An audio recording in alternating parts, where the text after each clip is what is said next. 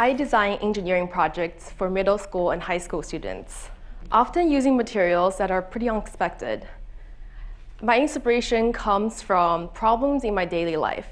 For example, one time I needed a costume to go to a comic convention, but I didn't want to spend too much money, so I made my own with a light up crown and skirt.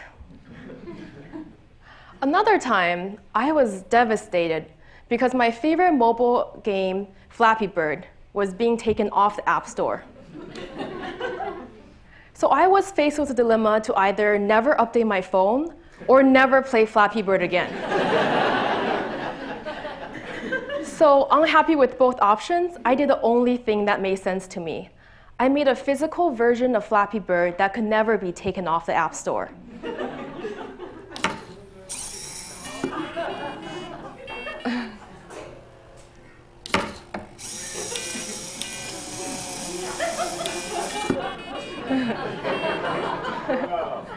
So a few of my friends were also pretty addicted to the game, and I invited them to play as well.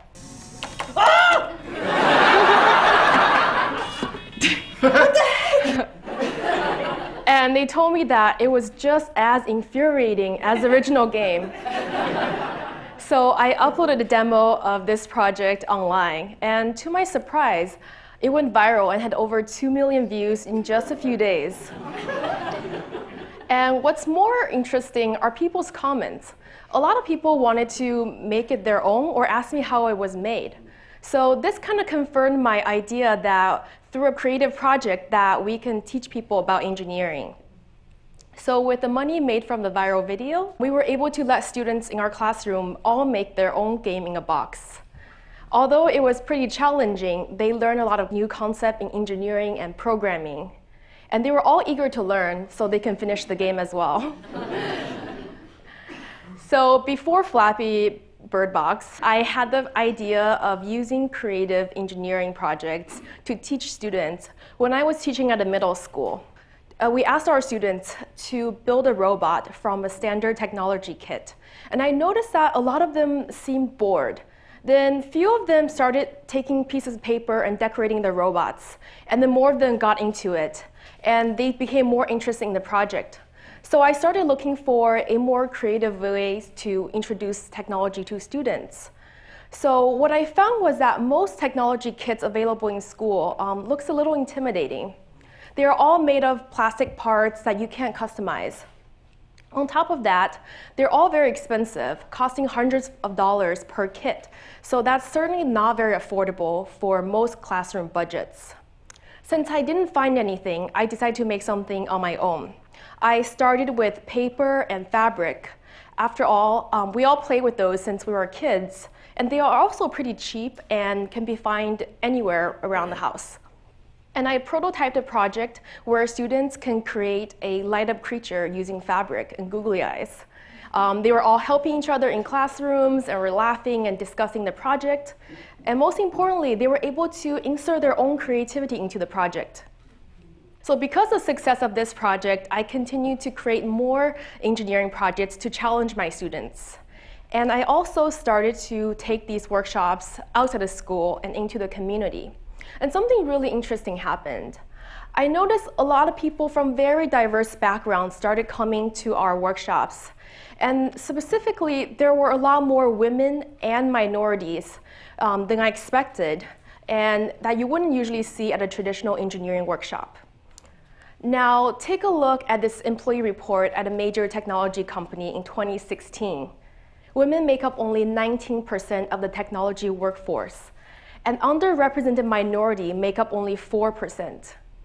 This statistic might look familiar if you walked into a high school robotics club or a college engineering class. Now, there's a wide variety of problems that, has been, that contributes to the lack of diversity in the technology force. Perhaps one solution could be to introduce technology to students through creative projects. I'm not saying that this could solve everything, but it could introduce technology to people who originally wouldn't be interested in it because how it has been portrayed and taught in school. So how do we start to change the perception of technology? Um, most students think that it's boring or unwelcoming. So I have always designed projects following three principles. First is having a low floor, and that means this project is easy to get started. So take a look at this tutorial. Um, the first project we ask students to learn is to make a circuit on paper.